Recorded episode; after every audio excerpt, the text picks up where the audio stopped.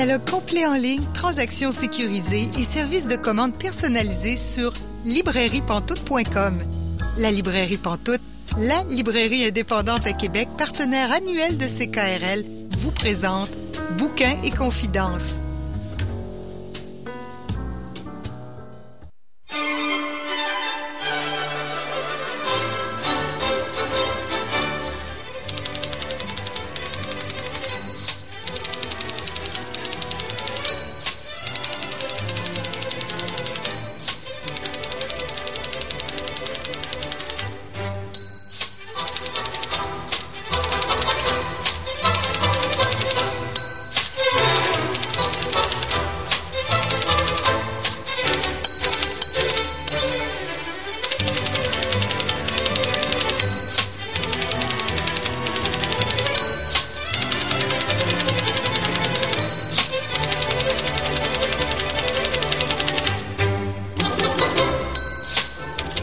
Bonjour, c'est bien Bouquin Confidence, Julie Collin avec vous pour vous accompagner pour les 90 prochaines minutes. Bouquin Confidence, c'est votre rendez-vous littéraire à CKRL. Cette semaine, notre invitée est Elisabeth Barry-Lessard, avec elle, on va discuter de trois romans jeunesse qu'elle a publiés dans la dernière année, rien de moins. Notre chroniqueur Étienne Beaulieu nous suggère de lire Fernand Dumont. Célia Chalfoun sera avec nous pour nous parler d'un roman de Kinézé Mourad. Pascal Rowe et moi allons discuter du roman Les falaises de Virginie de Champlain. C'est un roman qui fait partie de la sélection des rendez-vous du premier roman. Mais tout d'abord...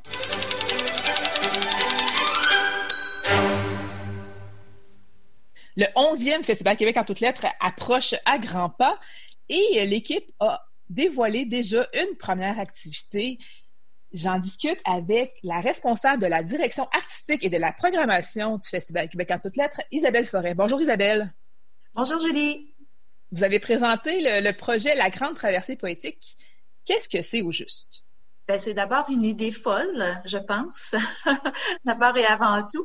En fait, euh, c'est que à chaque année, en fait, depuis les dernières années, on présente la Nuit de la poésie euh, de Québec, fondée par euh, Nora Atala, animée par elle aussi, euh, dans le cadre, c'est ça, de Québec en tête. Et à chaque année, il y a de plus en plus d'engouement pour cette soirée-là. et là, dans le fond, on s'est on, s'est dit, ben, on, aimerait vraiment ça pouvoir euh, présenter quand même la nuit malgré les circonstances actuelles.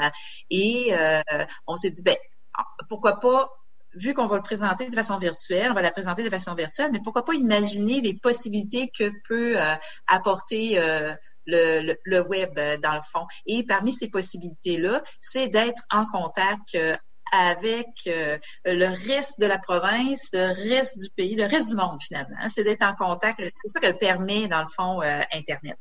Et euh, à partir de ce moment-là, à partir de, de partenariats qu'on avait déjà, d'amitié, je dirais, de collaboration et puis de réseautage, notamment avec le réseau des villes créatives de littérature UNESCO dont Québec fait partie.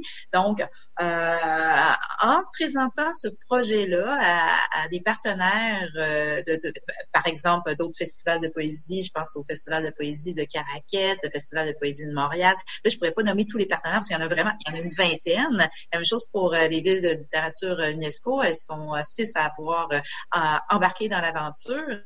Donc, euh, en fait, c'est que tout le monde, euh, tout, le monde a cru, tout le monde avait envie de ça, tout le monde a, dit oui. Fait que là, le projet a grossi et c'est devenu euh, un genre de méga happening. Ça va être un méga happening de poésie virtuelle, dans le fond, qui va se dérouler à partir de 20 heures le vendredi 23 octobre et où vont s'enchaîner, dans le fond, parce que concrètement, c'est quoi? Hein? C'est euh, ce sont des vidéos. C'est que chaque partenaire ou chaque ville euh, de, de, littérature UNESCO a commissarié. On a demandé que chaque ville ou chaque partenaire commissarie euh, une dizaine de, de, de, vidéos de poésie. Donc, choisissent parmi les poètes, souvent c'était des poètes de la ville ou de la région, de leur région, c'est ça, et de, de, filmer leur lecture de poésie, de préenregistrer tout ça.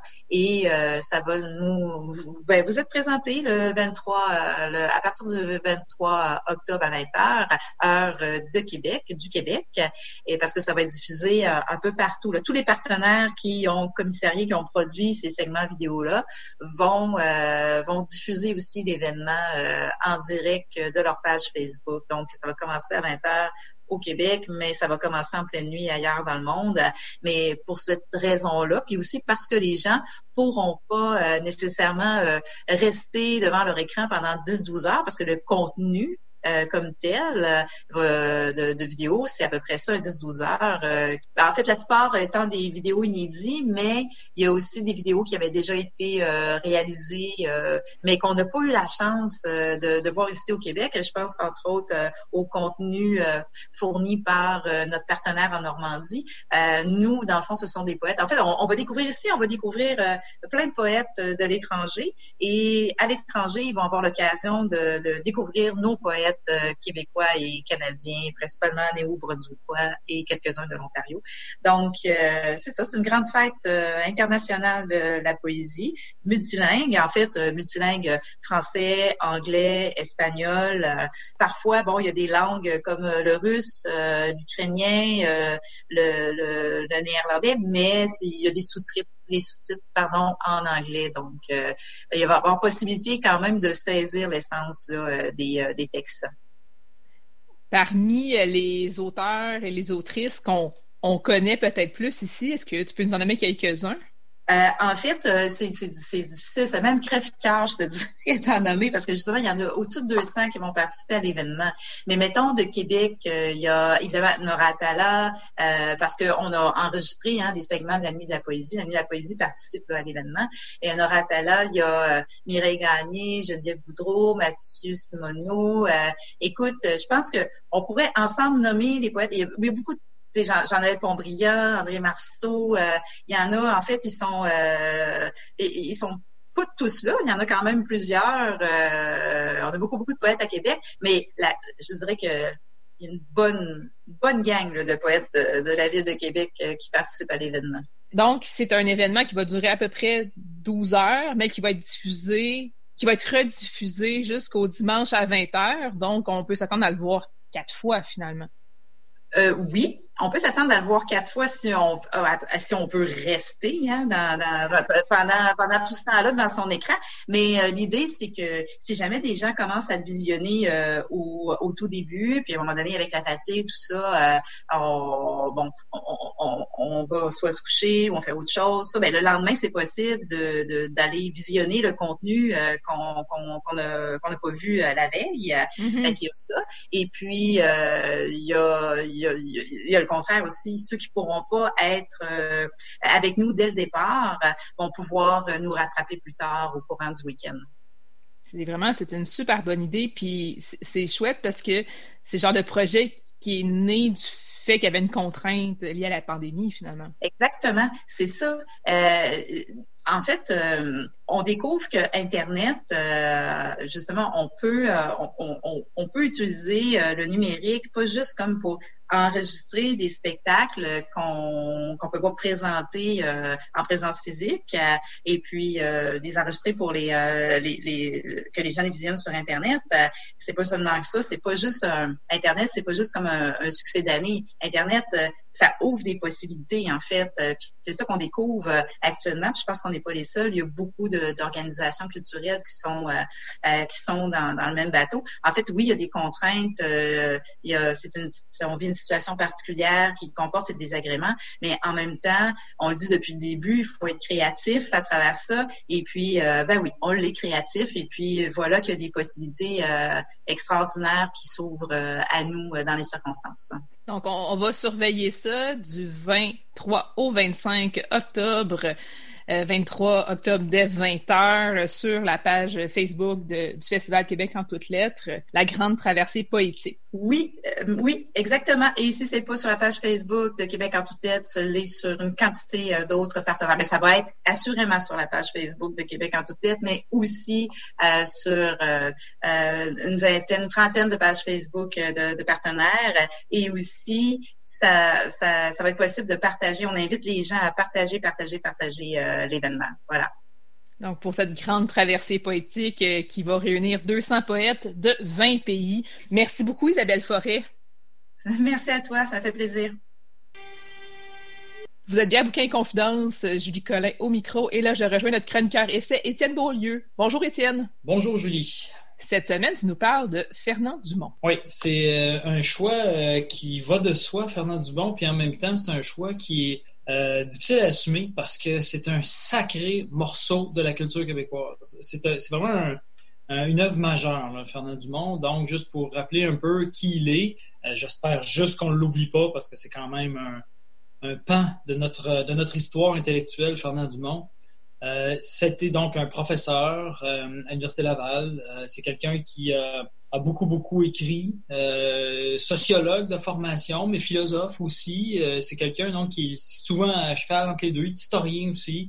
c'est quelqu'un qui a écrit des livres absolument somptueux. Je n'exagère pas. Le lieu de l'homme, par exemple, la culture comme distance et mémoire est un grand, grand chef-d'œuvre euh, intellectuel. J'allais dire philosophique, puis hmm, c'est pas juste de la philosophie, c'est de l'essai, mais c'est de l'essai euh, tellement dense, euh, mais en même temps tellement beau, tellement magnifique. Par exemple, dans les premières pages du lieu de l'homme, on, se rappelle tous ceux qui l'ont lu, c'est inoubliable ce passage-là, où ça commence par un cri qui est lancé dans le vide du monde. Et ce cri-là doit être progressivement domestiqué, si, j'ose dire, doit être maîtrisé, doit être euh, stylisé. C'est ça le mot qu'il emploie. C'est en stylisant le cri qui est lancé dans le vide du monde que l'homme devient homme. Euh, et c'est là où c'est extraordinaire. C'est tout un essai sur qu'est-ce qui fait que euh, la, conscience humaine, au fond, est, diffère du monde naturel. et ça va revenir constamment chez lui. Si on peut dire, euh, c'est toujours cette pensée-là qui l'anime. De quelle façon on est devenu humain, séparé de la nature. Et, c'est là où euh, il est philosophe parce que euh, il va reprendre, par exemple, le mythe de la caverne de Platon sans arrêt. Hein. Il est en train de réécrire cette idée-là. Puis on, a souvent dit que c'est notre Platon québécois, Fernand Dumont, parce que ces grands concepts clés l'idée de culture première versus culture seconde s'applique très très bien. Euh, on dirait la caverne platonicienne, c'est-à-dire les, gens qui sont enchaînés dans, la caverne, qui sont dans la culture première et qui doivent sortir de la caverne pour tomber dans une culture euh, différente, donne la culture seconde. Sauf que ça serait euh, euh, comment je dirais ça, euh, ne donner que seulement une dimension philosophique à cette idée-là, alors que Fernand Dumont, c'est vraiment une, pensée de l'humanité en général. C'est un sociologue aussi dans sa tête. Donc, euh, lui, sa manière de voir les choses, euh, dans culture première, culture seconde, c'est aussi un enracinement dans le territoire très, très clair. Euh, dans un autre de ses grands chefs-d'œuvre, qui est un plaisir de lecture, mais tellement, tellement fluide, récit d'une immigration. Donc, c'est, il raconte de quelle façon lui-même, dans son propre parcours, ça s'appelle dans ses mémoires, hein, euh, il est passé de la culture ouvrière, paysanne, extrêmement québécoise, canadienne-française en fait, je, vais aller jusqu'à dire ça, de Montmorency, du village où il est né, euh, puis de, de tous les, ses oncles, son père, euh, toute, sa sa famille, finalement, qui étaient des, travailleurs à l'usine et qui euh, ont progressivement, comment je dirais ça, transformé toute la culture familiale en quelque chose de complètement différent qui a donné Fernand Dumont. Que Fernand Dumont, professeur d'université, qui à travers le monde est considéré comme un des plus grands penseurs du 20e siècle, vient d'un petit village québécois de Montmorency. Et, lui-même, on voit que l'histoire de sa culture première, culture seconde, ça vient pas de nulle part. Il a fait un passage incroyable. Il est passé d'un monde à un autre, en fait. En une seule vie, c'est comme s'il avait vécu deux vies complètement différentes. C'est pour ça que dans le lieu de l'homme, au fond, qui est une théorie de, comment fonctionne la conscience humaine, euh, un arrachement au lieu natal pour arriver à la culture seconde, au fond, il parle de lui c'est en fait, ou je dirais pas il parle de lui, ce serait trop réducteur. Il part de son expérience, euh, il part de sa mémoire, en fait. Euh, et c'est là ce qui m'amène euh, au troisième grand thème de Fernand Dumont, qui est la mémoire. le lieu de l'homme s'appelle bel et bien la culture comme distance et mémoire. Et tandis que Récit d'une immigration, ce sont ses mémoires. Et le livre dont je vais vous parler plus en détail, c'est un petit livre, c'est son plus petit en termes de quantité, mais de pages, mais c'est un très grand livre qui s'appelle L'avenir de la mémoire. qui, qui en fait euh, est une. C'est pas son plus connu, mais mon Dieu que c'est clair, ce livre-là. C'est d'une limpidité absolument incroyable. C'est une des grandes qualités de Fernand Dumont, c'est qu'il est lisible. Il est très profond et très lisible. D'habitude, ça va pas ensemble, ces qualités-là. Lui, il a ça. Euh, il a cette capacité-là à dire les choses de manière tellement claire et euh, c'est souvent, c'est souvent en, lisant, on est obligé de lever les yeux euh, devant tellement d'évidence. Ça arrive souvent, souvent dans la lecture de, Fernand Dumont. Je veux dire, juste avant d'entrer dans l'avenir de la mémoire, que c'est aussi le grand historien de la société québécoise. Hein. En fait, je dirais même l'archéologue de la société québécoise, dans, Genèse de la société québécoise, qui est un, livre vraiment une brique, euh, très, très, donc, qui, analyse de quelle façon le, discours sur le Québec s'est constitué au 18e, 19e puis 20e siècle. Euh, ça, c'est une, somme euh, d'analyse discursive, on va dire ça comme ça. donc, là encore une fois, c'est sa mémoire, son, enracinement dans sa mémoire québécoise qui lui permet de faire tout ce parcours-là.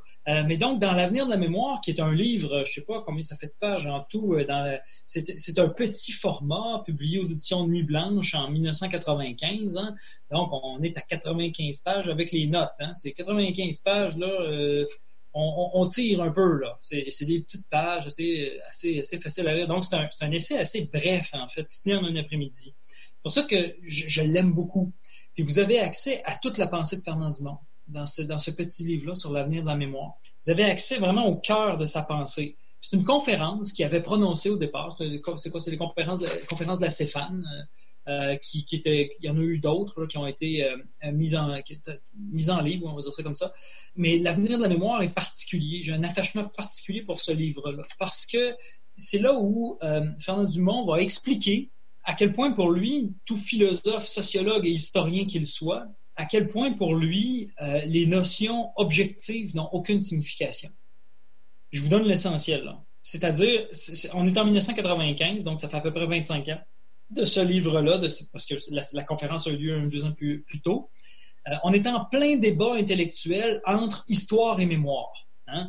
le 20e siècle a constitué l'idée d'une histoire objective fondée sur la, grande revue française Les Annales, hein, qui est une revue d'analyse très, statistique, très factuelle.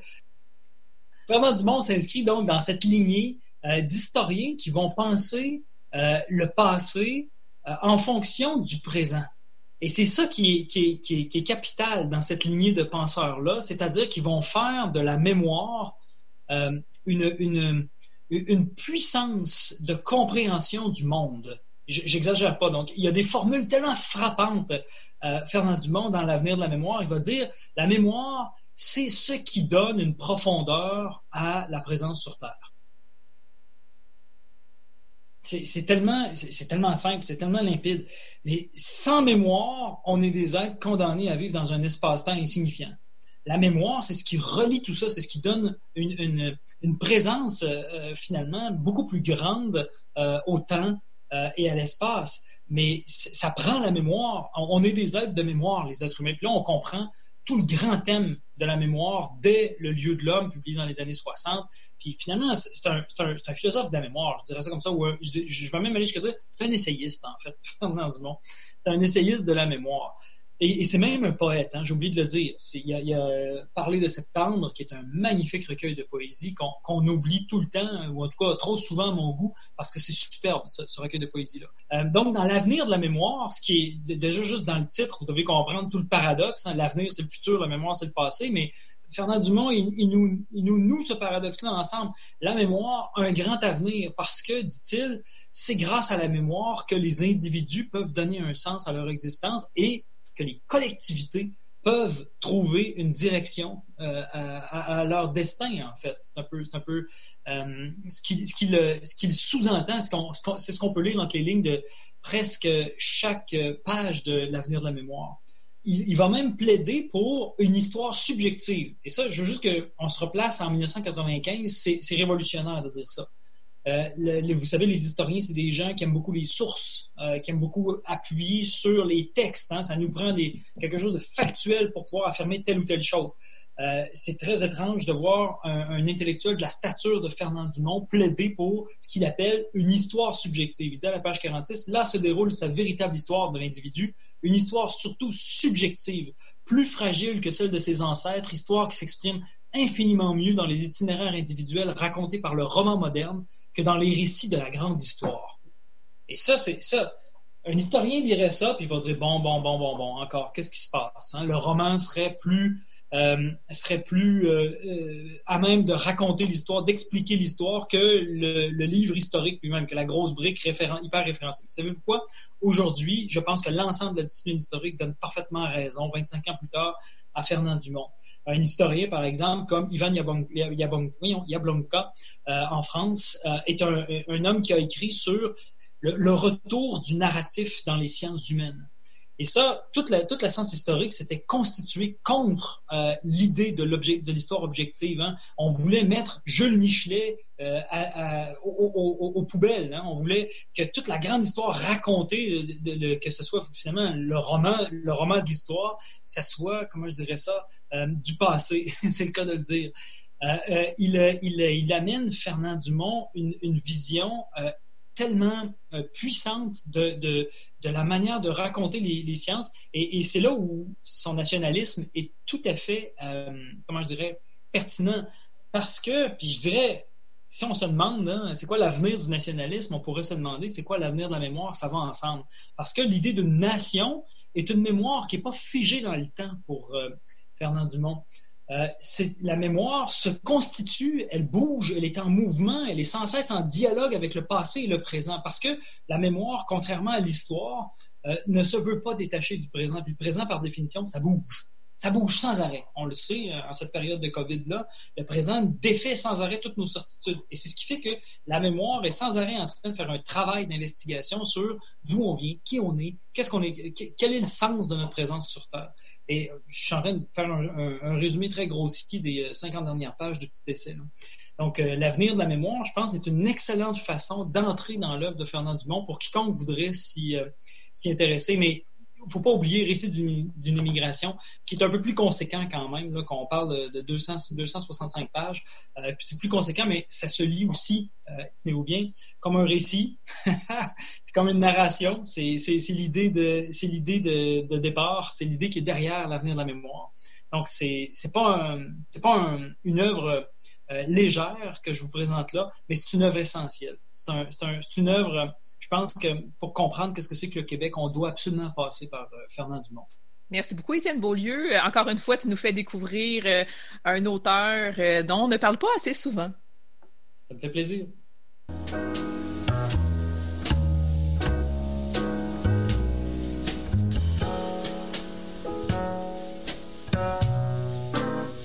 Catalogue complet en ligne, transactions sécurisées et services de commande personnalisés sur librairiepantoute.com. La librairie Pantoute, la librairie indépendante à Québec, partenaire annuel de CKRL, vous présente Bouquins et confidences.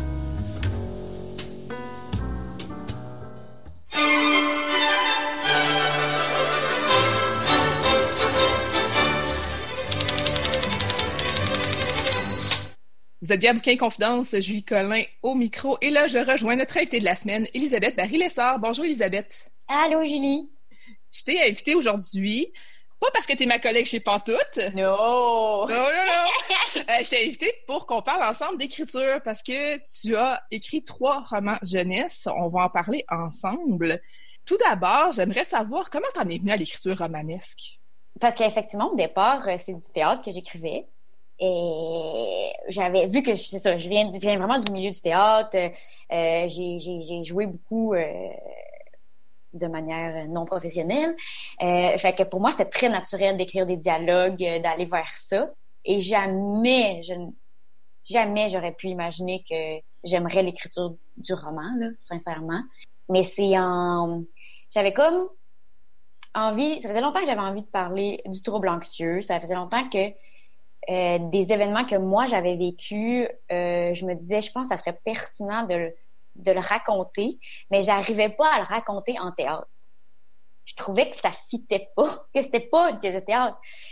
Alors un jour, je me suis dit, je vais essayer d'écrire un roman. Puis je me dis, ah, le pire qui peut arriver, c'est que c'est pas bon, puis je vais l'avoir sorti de moi, puis c'est ça, tu sais. Fait que, euh, donc j'ai essayé, puis finalement j'ai pris, j'ai pris mes aises, j'ai trouvé que le souffle était intéressant puis qu'effectivement, le, les événements, le personnage de Louane que je voulais créer vivait vraiment mieux sous forme de roman que, que de théâtre. Justement, parlons-en de Louane. Qu'est-ce que c'est Ma vie de gâteau sec? Ma vie de gâteau sec, ben, c'est le tome 1 de la série. Donc, on, c'est son rencontre Louane, euh, qui est comme, euh, c'est ça, c'est un personnage, est très, mettons, moyenne à l'école, moyenne dans un peu tout ce qu'elle fait, mais en danse, c'est comme la chose ultime. Là, elle, elle, elle, se trouve personnellement très, très bonne, mais aussi elle, a, beaucoup, beaucoup de retours des autres puis, qui lui disent constamment, mon Dieu, tu as du talent, tu devrais continuer et tout. Donc, c'est vraiment ce qui la nourrit, qui nourrit son estime personnelle complètement. Puis un, jour, pendant un spectacle très, très important, ben a fait euh, une crise d'angoisse sur scène. Au départ, elle comprend pas que c'est ça qui lui arrive. Puis elle sait pas trop comment gérer ça, fait qu'elle décide juste de lâcher la danse. Mais dans le fond, elle était en sport études danse au secondaire, en secondaire 3. Puis, euh, ben, au lieu de, de, continuer à aller faire la danse tous les après-midi, ben, avec euh, la direction, ils décident de, de, la mettre à la bibliothèque pour les périodes de sport. Euh, donc c'est ça, c'est comme la, prémisse de la série, puis c'est là qu'elle rencontre en fait Théo, qui va être comme qui a aussi un laissé pour compte, mettons, euh, de l'école, quelqu'un qui, a beaucoup de à l'école, qui a doublé. Euh, les profs savent pas quoi faire avec, fait qu'ils l'envoient tout le à la bibliothèque. Puis c'est là que va naître leur amitié assez spéciale, je trouve. Louane est entourée, entre autres, d'une amie, Alice, qui parle très fort, qui n'est pas très discrète comme amie. Non. Euh, ça ajoute beaucoup d'humour à ton livre, en fait, qui pourrait, à ta série, tout simplement, en fait, qui pourrait être quand même assez lourde, vu le trouble anxieux. Oui, Ça pourrait être vraiment lourd, mais la façon que ça a apporté, ça rend ça même des fois drôle. Oui, et je pense qu'il faut comme oser aller dans l'humour avec ces thématiques-là en même temps, il faut que, tu sais, moi, je, je, veux dire, j'en lis énormément, puis je lis beaucoup de, de, romans sur la santé mentale parce que ça m'intéresse beaucoup. Puis je trouve ça correct là, que ce soit que ce soit plus lourd, que ce soit plus triste, parce que des fois, c'est ça, tu sais. Mais j'avais envie, oui, de parler à ceux qui vivent un trouble anxieux ou de l'anxiété. J'avais envie de parler aussi à ceux qui connaissent pas ça du tout. Puis je me disais que par l'humour, par un côté ça plus léger, ça peut inclure tout le monde. Puis les gens qui connaissent pas l'anxiété, qui ont un ami ou quelqu'un autour d'eux qui en vivent, moi j'ai l'impression qu'en lisant la série, ben ils peuvent un peu mieux comprendre. Euh, je trouve que l'humour, ça rassemble vraiment beaucoup les gens. Après ça, tu sais, bon, je pense que faut faire attention. Ben, tu sais, pas qu'il faut faire attention, parce, mais ça reste important comme sujet. Mais ouais, j'ai déjà ce côté-là en moi, là, tu sais, je suis quelqu'un, oui, j'ai un trouble de santé mentale, mais je suis quelqu'un de très enjoué, de très, j'avais envie aussi de qu'on le ressente dans, dans les livres. Oui, ça, puis des fois, d'avoir l'autodérision aussi, ça aide, hein? Oui, oui, oui, vraiment.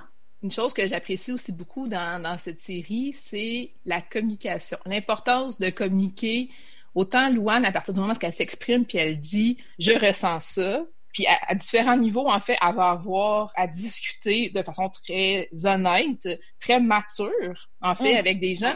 Je trouve qu'on voit vraiment l'importance de parler de ce qu'on vit aussi. C'est quelque chose qui revient souvent dans, tes livres. Ouais. Ben, tu sais, puis c'est normal que ça soit long quand on vit quelque chose de difficile, quand on est un, étiqueté par un trouble de santé mentale ou peu importe quoi d'autre, sais, on, est, mon Dieu, on peut s'étiqueter par tellement d'affaires.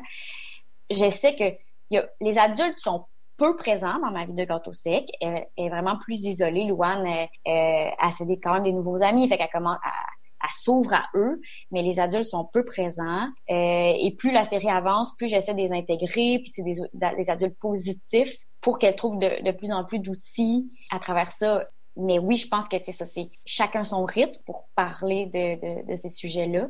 Mais j'essaie effectivement de montrer que c'est pas obligé d'être tout de suite, mais en parler à quelqu'un, ça peut euh, faire, ben, faire du bien et aider énormément. Après ça, après ma vie de gâteau sec, en fait, qui est sortie à l'automne 2019, il y a eu, début du printemps, hein, euh, ma vie de Jello mou. Déjà, peu, de temps après, euh, le deuxième tome de cette série. Qu'est-ce qui se passe dans ma vie de Jello mou? Ben, dans ma vie de Jello Mou, Louane change d'école. Là, je peux pas dire pourquoi, mais il faut lire ma vie de gâteau sec. Mais elle prend, euh, c'est pas, elle est pas forcée là, du tout à changer d'école, mais c'est son choix. Elle fait cette décision-là euh, de recommencer à neuf, là, de suite à certaines, à, un événement particulier. Donc, elle va à l'école privée, elle passe du public au privé. Elle euh, s'inscrit en, en dramatique. Donc, elle commence à un peu explorer le théâtre et tout. Elle n'a pas, pas du tout le désir d'être comédienne. Là. Elle fait pas comme un transfert, mettons, par rapport à ça, mais elle apprend à connaître du nouveau monde là-dedans, puis elle, comme, explorer un, art de la scène différent, quelque chose qui, qui, est aussi quand même, qui, peut avoir des, points en commun avec la danse, mais qui est quand même complètement différent. dans ce tome-là aussi, je parle de cyber-intimidation. Ça parle, oui, tu sais, la trame, c'est vraiment l'anxiété, mais j'essaie aussi d'avoir d'autres sujets importants puis qui peut toucher le plus possible euh, beaucoup de gens. Euh, j'en ai vécu moi-même euh, plus jeune, même si c'était pas encore la folie des réseaux sociaux. Fait que j'imagine pas aujourd'hui avec tout ce que ça implique. Là, moi, ça me, je serais, mon Dieu, je serais pas capable de gérer ça, je pense, en tant qu'adolescente présentement. Là. Fait que, fait que c'est ça, je parle de ça. Puis aussi, je voulais vraiment dans le tome 2 que Luan soit confronté à quelqu'un qui vit un autre trouble de santé mentale je me disais, tu sais, là, elle a encore l'impression, ben, dû au fait qu'elle se sent elle se sent différente mais aussi tu sais qu'elle est adolescente point là, fait que c'est comme difficile. Ben tu sais elle a l'impression qu'elle est toute seule à vivre ça elle comprend pas ses émotions euh, elle se sent incomprise.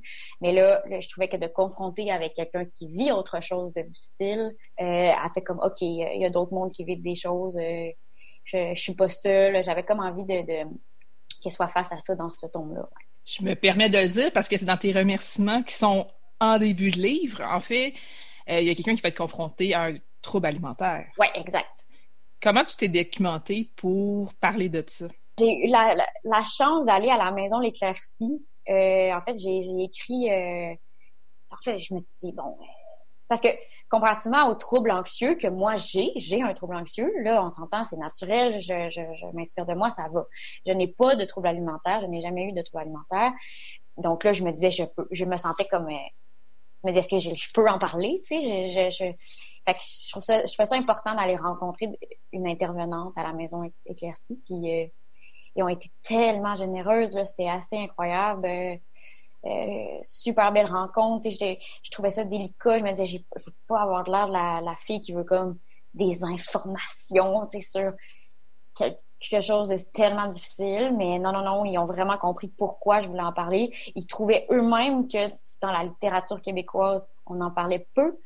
Puis que quand on en parlait, ben, c'était très, très sombre. Puis c'était souvent des cas d'hôpital. C'était souvent, on qui arrive, là, c'est c'est faux, faut en parler parce que ça peut se rendre là.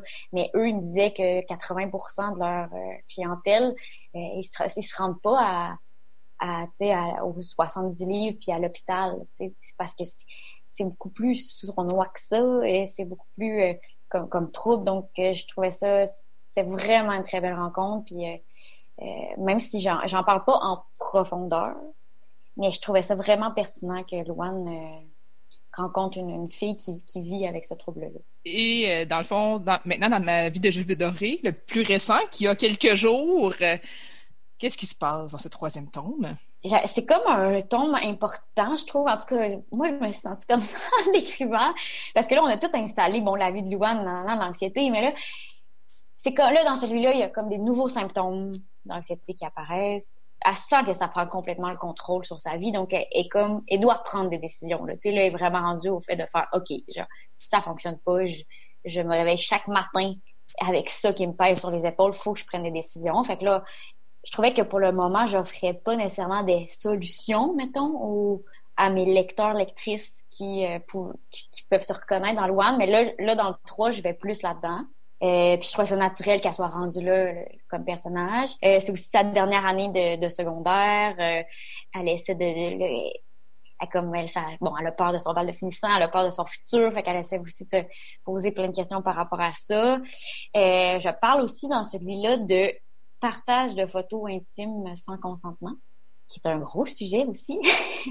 mais je trouvais pertinent. Puis, euh, fait que je, je, y, a, y, a, ça en, comme en... Ouais, quand même un gros événement qui se passe, là. Euh, pas, pas, par rapport à Luan.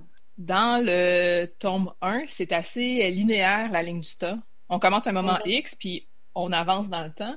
On est en troisième secondaire. Dans le tome 2, est en quatrième secondaire. Mais on commence le deuxième tome, Ma vie de Jello Mou, au mois de décembre et on retourne dans le temps, une fois de temps en temps, quasiment à tous les deux chapitres, on retourne dans le temps. Est-ce que ça a été naturel pour toi de le construire de cette façon-là, le tome 2, ou tu as essayé de faire comme dans le tome 1 et finalement tu t'es dit non, non, il faut que je fasse ça autrement? Non, j'avais comme envie, je sais pas pourquoi, j'avais comme décidé vraiment à l'avance dans ma tête que le 2 comme, était comme ça. Je sais pas pourquoi. On dirait que après les gros événements de, de ma vie de gâteau sec, puis j'avais ouais, puis le change, puis là, les gros changements, changement d'école, les nouvelles personnes qu'ils rencontrent, je trouvais ça intéressant de, de faire avancer quelques mois, de là on, on, rentre vraiment dans dans le feu de l'action. Il y a déjà eu, c'est ça, les changements sont installés et tout. Puis tranquillement, pas vite, on comprend qu'est-ce qui s'est passé, puis pourquoi il est rendu là. Puis ouais, j'ai trouvé ça, je trouvais ça naturel. Là, je, à le faire, mais j'avais pas, je, je voulais pas perdre le lecteur quand même. Là, là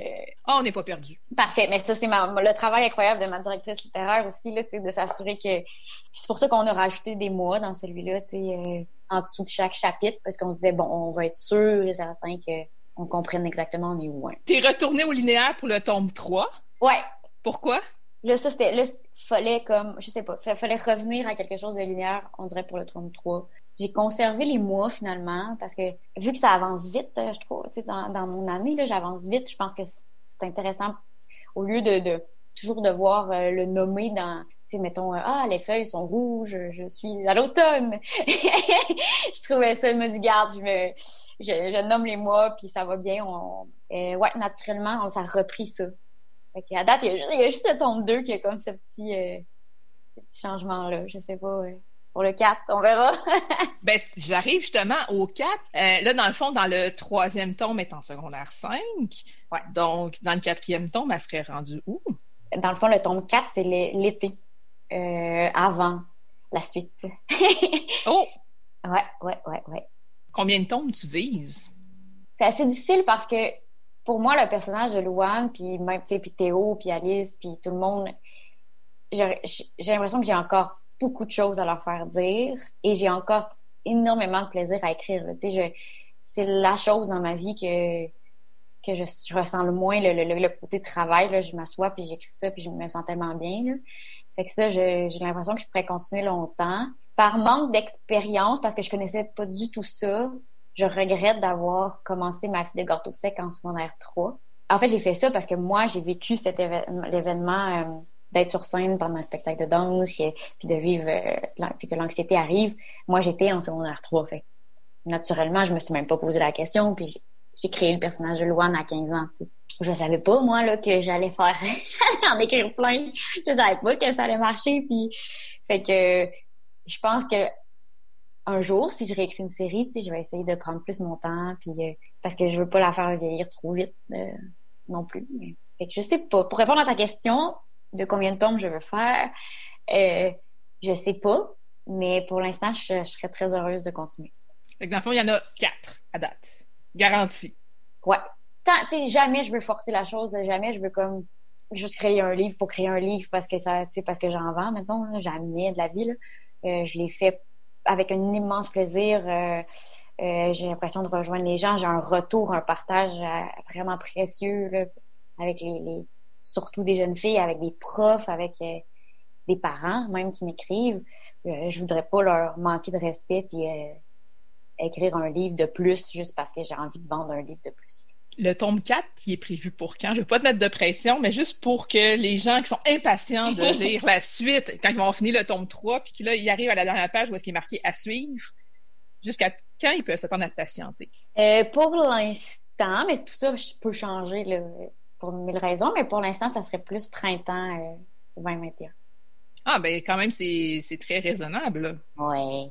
Premier tome, il, sort il est sorti à l'automne 2019. Deuxième tome au printemps, 2010, euh, printemps 2020. Troisième tome, automne 2020. Donc, le quatrième tome, au printemps 2021, c'est encore dans tes temps. On s'entend qu'à peu près aux six mois, tu sors un tome. Ça t'a pris combien de temps écrire le premier tome? Euh, quatre ans, genre? Environ, là, mais zéro temps plein, pas du tout temps plein, parce que dans ce temps-là, je devais, ben, je, travaille encore euh, à la librairie pas toute, mais maintenant je suis rendue à temps partiel et, donc je peux mettre beaucoup plus de temps, je peux, je peux passer euh, beaucoup plus de temps sur l'écriture, mais dans le temps, j'étais encore à temps plein, donc ça m'a pris plusieurs années à écrire le tome 1. Quand j'ai signé avec les Malins, on avait déjà décidé qu'on en faisait trois. Donc j'ai su quand même assez à l'avance que j'avais trois tomes, donc mais c'est certain que ça a été ça a été difficile au départ de me dire OK, j'ai j'ai écrit ma vie de gâteau sec en plusieurs années et là j'arrive à Jello mou, tu sais ma vie de Jello mou. Là j'avais quelques mois, tu sais, j'étais là, j'ai-tu cette capacité-là? Mais finalement, ça faisait tellement longtemps que l'histoire était dans ma tête que ça s'est vraiment bien écrit. Là. Tu as bénéficié du programme Première Ovation? Oui, deux fois. Ben, deux fois. Euh, au départ, en fait, j'ai déposé en art littéraire euh, euh, un premier jet de ma vie de gâteau sec qui s'appelait autre chose dans le temps, je me souviens plus. Il y a eu plusieurs titres au départ. J'ai été refusé trois fois. Je, je, je suis quelqu'un de persévérante et, et, qui est très... Je suis habituée de me faire dire non. Dans le milieu du théâtre, j'ai reçu énormément de non. J'essaie de plus dire... Avant, je disais, ah, j'ai eu beaucoup d'échecs. Je trouve que c'est comme... C'est pas bon. Faut pas dire... Tu c'est sûr que sur le coup, c'est ça que ça tu ressens, j'ai eu beaucoup de refus, mais donc j'étais pas surprise après ça quand je me suis dit ok j'ai essayé le roman surtout c'était nouveau pour moi j'étais pas surprise de me faire refuser par première ovation mais là à un moment donné tu fais comme ok là moi j'ai je considère que mon livre est pas du tout prêt à envoyer dans une maison d'édition j'ai besoin d'une mentor moi je voulais absolument Martine Latulip qu'on se connaissait pas mais moi j'avais lu ses livres puis je l'avais croisé quelques fois à la librairie, j'étais comme cette personne, elle tellement gentille. J'aime bien travailler avec elle. Euh, tu sais, à un après trois, je les ai rencontrés, puis j'ai fait comme, bon, là, euh, est-ce que vous considérez que, genre, je redépose à chaque fois? Est-ce que, est-ce que vous me dites, tu arrête, mettons, qu'on n'aime pas ce que tu fais? Ou est-ce que la littérature jeunesse tout court n'est pas... Euh, Là, ils m'ont fait non, non, non, faites-le-en pas. On voit tellement l'évolution, on voit tellement le travail. Continue. fait que finalement, j'ai enfin eu le mentorat euh, avec Première Ovation. C'est une expérience incroyable, vraiment, vraiment. Avec Martine, ça a cliqué euh, dès la première rencontre. Une femme généreuse qui, qui embarque avec toi, là, tu sais, qui... Louane est devenue réelle pour Martine aussi, là. C'était tellement touchant parce qu'elle était juste à moi, là, au départ. J'avais tellement hâte qu'elle soit aux lectrices, aux lecteurs. Mais là, de sentir que quelqu'un d'autre la, apprenait à la connaître puis la rendait réelle, moi, ça me. C'était. C'est à partir de là, on dirait que là, j'ai fait comme. Je pense que je peux le faire, je pense que je peux publier. Euh, elle m'a ouvert la. Ben, première ovation m'a ouvert la première porte, mais Martine aussi m'a m'a tenu la main là, tu sais, euh, au départ. Puis euh, je me trouve très, très, très chanceuse pour ça. Ouais tu disais que ça a pris euh, quelques années pour écrire le tome 1, entre autres parce que tu travaillais à temps plein. Tu as bénéficié d'une résidence d'écriture. Oui, j'étais tellement heureuse là, pour ça aussi. Euh, euh, encore une fois, par première ovation, donc à la Maison de la littérature, j'ai eu un mois dans leur appartement à écrire à tous les jours. Et là, c'était la première fois de ma vie pendant un mois, tu sais, j'avais j'ai pris congé un mois à la librairie. Ils ont accepté, ils sont trop gentils. Et de faire que chaque matin, la seule chose que je fais, c'est, c'est, ce que j'aime le plus. Pas que j'aime pas être libraire, là, j'adore ça, mais tu sais, c'est, mon choix numéro un, là, c'est d'écrire. Fait que ça, ça a été une magnifique expérience. Puis en même temps, c'est dur après de, quitter ça. Le luxe de, genre un mois concentré dans un espace incroyable, payé. Puis là, après, tu fais OK, je dois retourner faire, mes choses, mais c'est ça. À, Québec, dans la ville de Québec, on est tellement chanceux d'avoir ce programme-là, d'avoir la Maison de la littérature. On fait des jaloux là, de Montréal. C'est pas vrai, là, on a vraiment des beaux programmes qui aident la relève, puis euh, on se sent euh, écouté, on se sent on sent qu'on est des auteurs. Il a fallu à un moment donné que je fasse le switch dans ma tête de me dire est-ce que j'ai le droit de dire que je suis une autrice? Est-ce que j'ai le droit de. Est-ce que c'est vraiment rendu mon métier? Mais tu sais, ils, t'accompagnent là-dedans, puis eux, ils ont pas du tout, euh, sont pas du tout gênés de t'appeler autrice. Fait que ça, ça c'est un, magnifique milieu, puis on est très chanceux des intervenants de ce milieu-là à Québec. Mis à part le tome 4 des aventures de Louane, qui doit quand même t'occuper beaucoup, quels sont tes projets? Ben, je fais plein de belles affaires. Dans le fond, j'ai une compagnie de théâtre qui s'appelle Théâtre pour pas être tout seul. Euh, présentement, on est en train de produire euh, un balado euh, en association avec CKRL et Premier Acte, le théâtre Premier Acte. Tout ça découle en fait du fait qu'on avait un spectacle qu'on allait présenter à Premier Acte cet automne, une pièce de théâtre. Là, avec la COVID, bon, nous, on considérait que le chose ne s'adaptait pas bien avec les règles sanitaires. Premier Acte nous a accompagnés, ont vraiment compris pourquoi on n'était pas prêt à le faire. Fait qu'on a décidé de faire un balado. Donc, on travaille fort là-dessus. C'est vraiment le fun. Euh, sinon, tu sais, j'écris, euh, j'ai la chance aussi, tranquillement, de, ben, de me faire plus connaître par les, compagnies de théâtre à Québec. Donc, comme là, je, viens de terminer euh, un contrat avec le théâtre du Gros-Mécano. C'est un beau, beau projet aussi pour faire travailler les gens de la ville de Québec, les artistes. Ça s'appelle Mouvance.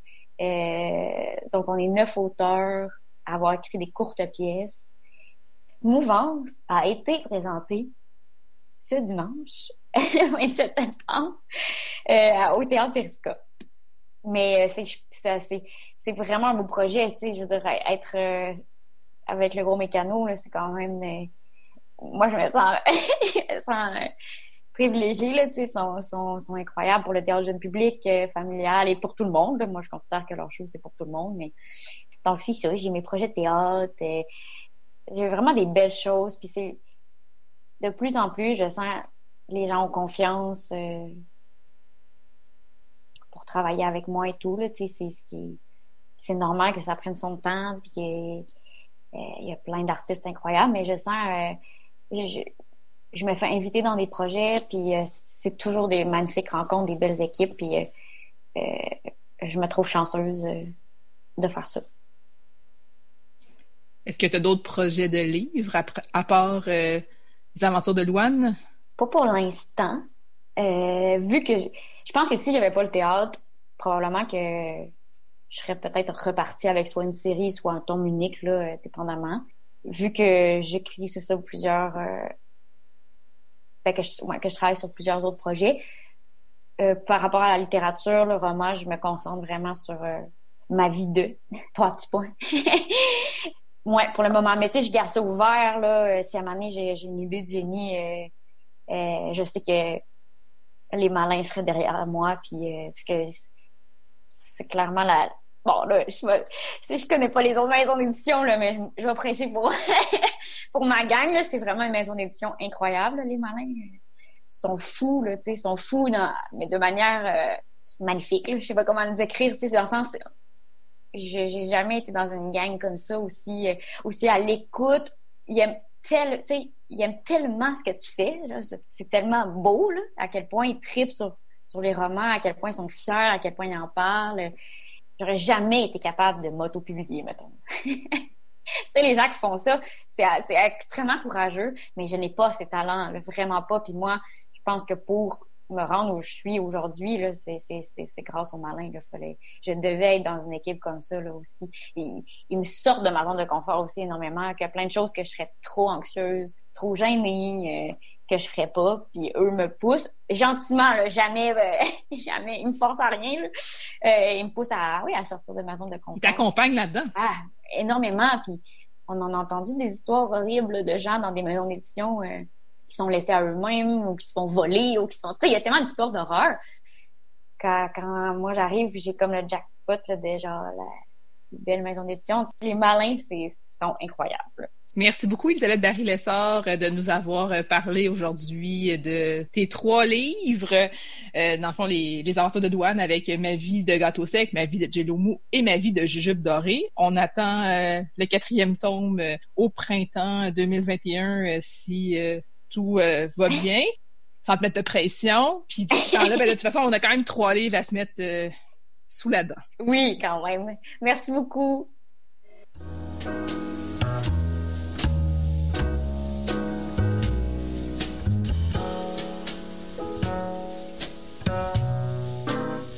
Catalogue complet en ligne, transactions sécurisées et services de commande personnalisés sur librairiepantoute.com. La librairie Pantoute, la librairie indépendante à Québec, partenaire annuel de CKRL, vous présente Bouquins et confidences.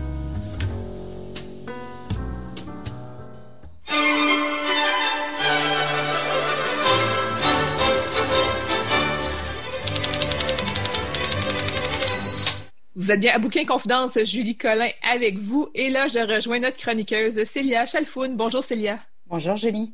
Cette semaine, tu nous parles de la part de la princesse morte de l'autrice Kenzie Mourad.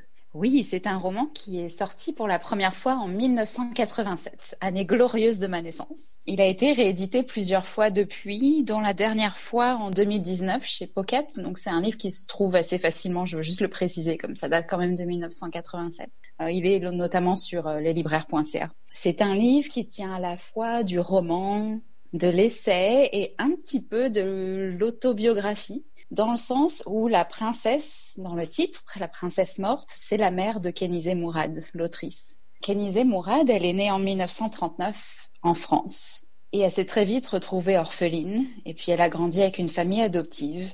Elle n'en savait pas tant que ça sur sa famille et puis sur sa, famille euh, bio, je veux dire. Et puis quand elle a grandi, elle a été vraiment à la recherche de ses origines. Et il s'avère qu'en fait, elle est la fille d'une euh, princesse turque et d'un raja euh, indien. Et donc, comme elle en savait si peu sur sa famille, elle a fait un véritable travail de recherche et d'écriture pendant quelque chose comme huit ans, il me semble, pour essayer de comprendre d'où elle venait, d'où sa famille venait et euh, l'histoire qu'avait vécue sa mère à travers les années pour aboutir de la Turquie jusqu'en France. Et comme elle en sait si peu finalement sur ses parents qu'elle n'a pas vraiment connus, elle a dû essayer d'entrer dans la tête de sa mère pour essayer de comprendre comment elle avait vécu les événements autour d'elle et euh, qui elle était, puis comment elle avait fait les choix qu'elle avait faits. Voilà. Donc je j'en dis pas trop non plus euh, sur le, processus parce que ça se lit vraiment comme un roman. Mais en même temps, comme on sait que ça a été écrit par la fille de la princesse, qui est le personnage point de vue du roman, ça a un côté aussi euh, assez émouvant d'imaginer sa, fille qui a essayé de comprendre ce qu'elle vivait et puis euh, ce qu'elle pensait. Donc le roman, ça commence euh, dans les années 1910 en Turquie. Et donc la maman de Kenizé Mourad, Selma, comme je disais, une princesse turque, petite fille du sultan Mourad V. Et quand ça commence, en pleine Première Guerre mondiale, la famille ottomane a déjà perdu beaucoup de son pouvoir en Turquie. Et plus ça va, plus ça empire. Et Selma, elle, a grandi quand même dans un milieu très protégé. Elle a grandi au palais, euh, entourée de richesses, de serviteurs. Donc elle a vraiment une vie de, princesse, littéralement. Et puis, avec le temps, ce pouvoir de la famille continue à s'amenuiser jusqu'au jour où euh, arrive l'indépendance turque et puis là, la famille impériale est déchue de sa citoyenneté turque et condamnée à l'exil. Donc là commence un autre pan de l'histoire. On part de la Turquie et puis Selma et sa mère se rendent en exil au Liban en se disant que quand le peuple turc les rappellera, parce qu'évidemment le peuple va les rappeler, le peuple va forcément vouloir que sa famille royale revienne, euh, elles seront pas loin et elles pourront revenir euh, immédiatement. Seulement voilà, le peuple turc ne les rappelle jamais. Et donc, il faut bien qu'elle se rende compte que même si elle se pensait indispensable au peuple turc, le peuple turc finalement s'est habitué à autre chose, a découvert son indépendance. les, raisons sont complexes, multiples, etc. Mais euh, le, fait, le fait est que elles vont probablement jamais retourner en Turquie. Elles ont perdu beaucoup de leur richesse. Et puis, Selma doit s'habituer à cette nouvelle vie où elle se souvient de sa vie de princesse, mais où elle, a perdu beaucoup de ce prestige et euh, de, cette vie, euh, cette vie plutôt dorée. Et puis il faut s'habituer à vivre différemment, avec moins, un peu moins de respect de la part des gens autour de soi, malgré le, fait que les gens soient quand même curieux de cette princesse ottomane qui va à l'école, euh, etc. Quelque chose que j'aime vraiment dans ce roman, c'est que ça parle beaucoup de sa soif de liberté, mais aussi de ce désir qu'elle a au niveau de ses responsabilités en tant que princesse parce qu'elle n'attache pas tant d'importance que ça à son statut de princesse parce qu'elle estime qu'on lui doit la respecter, mais elle a toujours grandi dans l'idée grâce à sa mère qu'en tant que princesse, en tant que membre de la famille euh, impériale, tu es responsable de tes sujets. Et donc, elle a toujours cette volonté de protéger, euh, d'aider les pauvres. Euh, ben, c'est ça, de s'occuper des autres, en fait. Quelque chose qu'elle a plus vraiment le loisir de faire puisqu'elle a plus grand chose à donner. Avant, elle donnait de l'argent aux pauvres, elle a plus d'argent. Donc, elle se retrouve dans une position vraiment différente où c'est parfois elle qui doit euh, accepter ou en tout cas se trouver face à la pitié des autres. Et donc bref, je veux pas trop en dire sur ce qui se passe parce qu'il s'en passe beaucoup. C'est vraiment un livre, c'est une véritable fresque historique en même temps qu'être une biographie devinée de la maman de Kenny Mourad. Et ça se découvre vraiment page par page. C'est vraiment un délice à lire. C'est quand même un livre euh, euh, relativement long. Il fait 600 pages. Je préviens que c'est écrit un peu petit. Euh, avec des marges qui sont pas très grandes, mais euh, je l'ai trouvé très facile à lire aussi. Et puisqu'on suit toujours les événements du point de vue de Selma, c'est aussi, euh, c'est pas un cours d'histoire ce livre. On vit les événements à travers elle, à travers ce qu'elle en comprend, et puis à travers des choix qu'elle doit faire pour pour survivre. Donc c'est ça, l'histoire se découvre très facilement, même si on ne connaît pas grand-chose à l'histoire de la Turquie, du Liban, puis plus tard euh, de l'Inde. Donc c'est vraiment une belle lecture dans le sens où ça nous apprend beaucoup de choses et puis où c'est aussi très émouvant de, euh, de la suivre à travers les années et de voir ce qu'elle devient et puis de quoi elle se libère et de quoi elle n'arrive pas à se libérer. Je sais que c'est peut-être un petit peu vague ce que je dis là, mais je veux pas non plus gâcher le, plaisir du roman. Et puis, on voit à travers les pages aussi le poids de, euh, de sa famille. D'autant plus que là, on a, on a quand même affaire à une princesse, donc on s'entend que quand on grandit dans la famille royale, je pense qu'on est encore plus sujet à, à ressentir ce poids au quotidien des obligations, de faire un beau mariage, de se comporter d'une certaine manière en société, de, euh, de fréquenter les, bonnes personnes en société en plus. Et à côté, comme je le disais plus tôt, il y a vraiment cette soif de liberté qu'elle a d'être, euh, de faire ce qu'elle veut, de vivre dans un monde où on cesse de lui imposer des choix qu'elle ne veut pas faire, notamment en, Inde, des choix qui ont à voir avec le fait de, porter une burqa à un moment. Euh, quand elle se retrouve en Inde, quelque chose qui l'étouffe absolument et euh, qu'elle s'est refusée de faire jusqu'ici.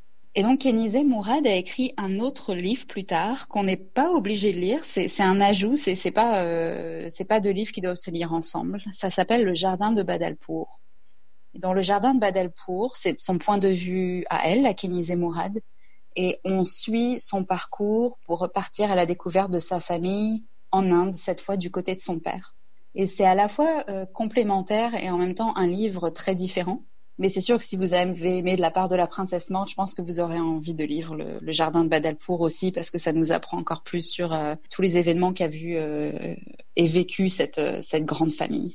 Voilà, donc c'est c'est ça, c'est vraiment un ouvrage qui vous emportera de, de, de la Turquie au Liban jusqu'en Inde, puis après en France. Et je n'en dirai pas plus sur le pourquoi du comment à chaque endroit parce que c'est, je vous laisse le plaisir de le découvrir à la lecture, mais c'est c'est vraiment un beau roman, plein d'amour, et j'aime beaucoup la démarche qu'a eu Kenise Mourad d'essayer de retracer le parcours de sa mère, et pas juste son parcours, euh, comment dire, euh, historique ou physique, mais son parcours émotionnel aussi, pour euh, jusqu'au moment où elle est devenue la maman de Kenise, et puis les, les, événements qui les ont séparés par la suite. Merci beaucoup, Célia, de nous avoir parlé de De la part de la princesse morte de Kenizé Mourad. C'est disponible chez Pocket. C'est un livre qui date un peu, mais comme on disait, vu qu'il est disponible chez Pocket, c'est quand même assez facile à trouver. Merci Célia. Merci Julie.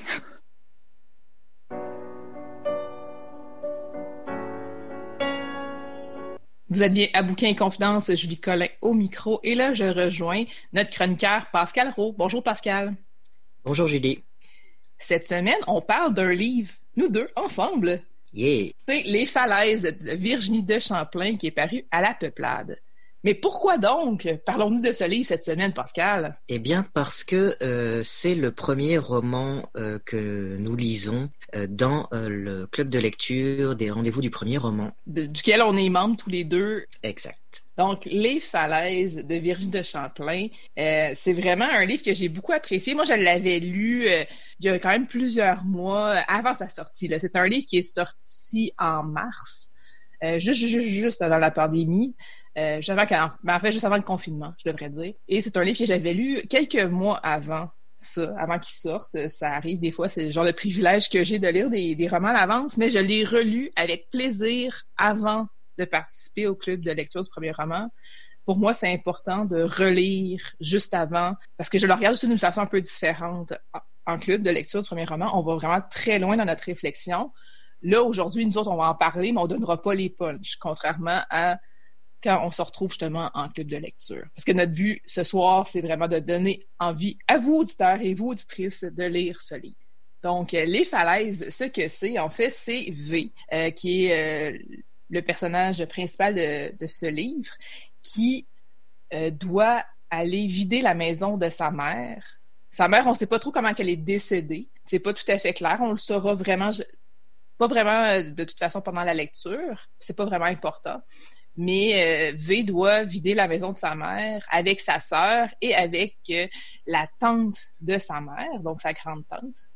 Donc, euh, elles vont à la maison et là, V, en fait, décide de rester là toute seule et de vraiment s'occuper de toutes ces choses-là toute seule. Et elle trouve beaucoup de choses qui la ramènent à sa lignée maternelle. Il est important de préciser que euh, cette maison se trouve en Gaspésie, dans un coin isolé, dans un petit village où presque tout le monde se connaît ou à peu près, et que euh, d'où le nom du, du roman, euh, cette maison est très très proche des falaises. Donc l'océan est vraiment euh, extrêmement présent dans, dans, dans l'écriture, euh, le, le, la nature, le, les éléments, le vent qui mhm. souffle sans, euh, sans arrêt sur la maison. Malgré le fait que cette maison soit isolée au bord, au bord de l'eau, de l'océan, le personnage de V a l'impression d'étouffer malgré tout en revenant, parce qu'elle ne veut pas du tout revenir dans cet endroit euh, où on a l'impression qu'elle a été malheureuse dès le départ.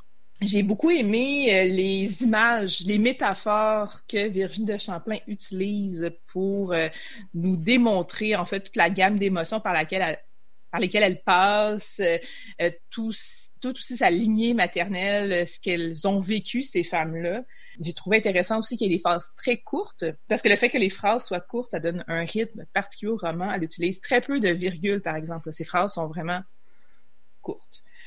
J'ai aimé aussi le fait qu'elle parle d'homosexualité, entre autres, mais d'une façon tellement naturelle. C'est pas appuyé, c'est juste oui, j'ai trouvé aussi que c'était une bonne façon euh, d'avoir ce sujet sans que ce soit le sujet en fait, parce que le sujet euh, du roman, c'est vraiment une espèce de blessure transgénérationnelle qui s'est transmise de, mère en fille, en fille, donc depuis la grand-mère et peut-être même l'arrière-grand-mère. Moi, ce que j'ai aimé aussi, c'est que c'est pas un punch de le dire parce que c'est vraiment très rapidement dans les dans les 20 premières pages, c'est que on a plusieurs voix. On a la voix de V, on a des poèmes dont on ne connaît pas euh, l'auteur ou l'autrice, et on a des extraits de journal euh, dont on apprend très vite que c'est le journal de la grand-mère que V a trouvé dans le sous-sol de la maison de sa mère. Et ces trois femmes sont reliées à travers le temps, même si on ne les voit jamais ensemble dans ce roman c'est quelque chose que j'ai d'ailleurs dit euh, pendant le, les rencontres euh, pour, sur ce roman, c'est que c'est une intrigue quand même classique où euh, c'est la mort de la mère, le retour aux sources, le personnage qui perd un peu pied avec la réalité, etc., etc. Mais ce qui fait la grande différence pour ce roman, c'est la maîtrise absolument totale de l'écriture. un mélange de narration proche de l'oralité. on est au jeu, mais d'images extrêmement poétiques, extrêmement fortes, beaucoup d'images frappantes. Euh, j'ai souligné mon, mon, exemplaire à tort et à travers. J'ai mis des post-it partout, j'arrivais plus à en mettre plus parce que moment donné, c'est plus lisible non plus. Mais il faut quand même préciser que, bah oui, euh, le titre du club le dit, c'est un premier roman, mais quel premier roman? C'est une maîtrise pour un premier roman qui est que je trouve assez exceptionnelle. Ça commence très fort, autant pour sa carrière à elle d'écrivaine que aussi pour le club de, lecture du premier roman. Oh oui, ça met une pression extraordinaire sur les romans qui vont suivre. Hein. Eh, j'ai envie de te lire un, passage euh, comme ça, euh, vraiment que je pige un peu au hasard, juste pour montrer un peu le genre d'atmosphère. C'est pas nécessairement le meilleur passage, mais j'en prends un parmi euh, les passages du début. Les vagues jusqu'au plus creux un ressac de nausées. l'air salin comme une ligne de coke. On a bu du vin rouge en chuchotant comme des adolescentes jusqu'à 4 heures du matin, assis sur le plancher de la chambre d'amis de ma tante Marie. J'ai les dents pâteuses encore. Anna la même robe qu'hier. Rien en dessous. Confirmé. En l'honneur de maman qu'elle a dit. En l'honneur de maman, je suis le lendemain de veille à ses funérailles. Deux des frères de ma mère sont passés tantôt. Nous serrer la main, échanger deux, trois paroles vides. Ils ne sont pas restés. L'autre a appelé pour dire qu'il ne pourrait pas venir. Trois inconnus, trois coups de vent. Je ne me rappelle pas les avoir déjà rencontrés. Il reste que nous, Marie, Anna, moi, ces seules survivantes. Oui, c'est assez euh, représentatif de, du, roman. Il y a tellement de passages intéressants. Je, l'ai ouvert aussi au hasard et euh, c'est au moment où elle, euh, elle rencontre un personnage qui va devenir important dans l'histoire, mais je dirais pas lequel. C'est clairement une fille du coin, mais je me rappelle pas l'avoir déjà croisée. On a dû s'être manqué. C'est un petit village pourtant. Tout le monde se sait, tout le monde se connaît. Mais quand on passe la moitié de sa vie ailleurs, sur la route entre deux ciels, et qu'on revient juste pour reprendre son souffle ou pour enterrer sa mère, on finit par passer à côté du temps, même quand il bouge pas. Mm.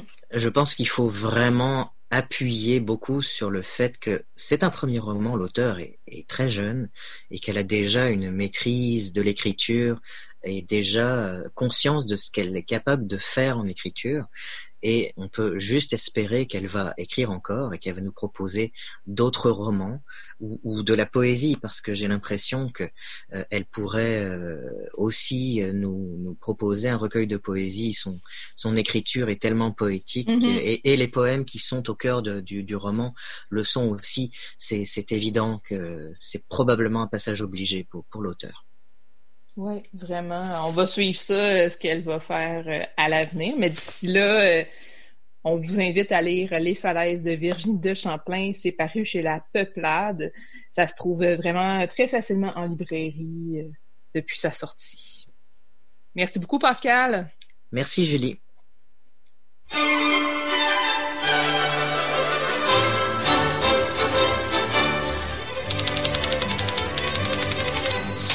C'est tout pour Bouquin Confidence cette semaine. Merci tout d'abord à notre invitée, l'écrivaine Elisabeth Marie Lensard. Je rappelle les titres de ces trois romans. C'est Ma vie de gâteau sec, Ma vie de Jello et Ma vie de jujube dorée, tous les trois parus aux éditions Les Malins. Merci aussi à Étienne Beaulieu de nous avoir parlé de Fernand Dumont. Étienne suggère plus particulièrement euh, quatre livres. Il y a tout d'abord celui pour lequel il a consacré plus de temps, c'est l'avenir de la mémoire. Il y a aussi Récit d'une émigration, le lieu de l'homme et Parler de septembre. Merci aussi à Célia Chalfoun de nous avoir parlé de la part de la princesse morte de Kenizé Mourad. C'est paru chez Pocket. Merci aussi à Pascal Roux d'avoir discuté avec moi du roman Les falaises de Virginie de Champlain qui est paru chez La Peuplade. Ce roman fait partie de la sélection 2020-2021 des rendez-vous du premier roman. Pour plus d'informations sur les rendez-vous du premier roman, vous pouvez aller au premierroman.ca, premier roman au singulier. Merci aussi à Isabelle Forêt de nous avoir parlé de la Grande Traversée poétique, qui est une activité qui aura lieu dans le cadre du Festival Québec en toutes lettres. Le reste de la programmation du Festival Québec en toutes lettres sera dévoilé le mardi 29 septembre. Restez à l'écoute de CKRL, c'est Rock'n'Roll Planète qui suit à l'instant. Passez une belle soirée.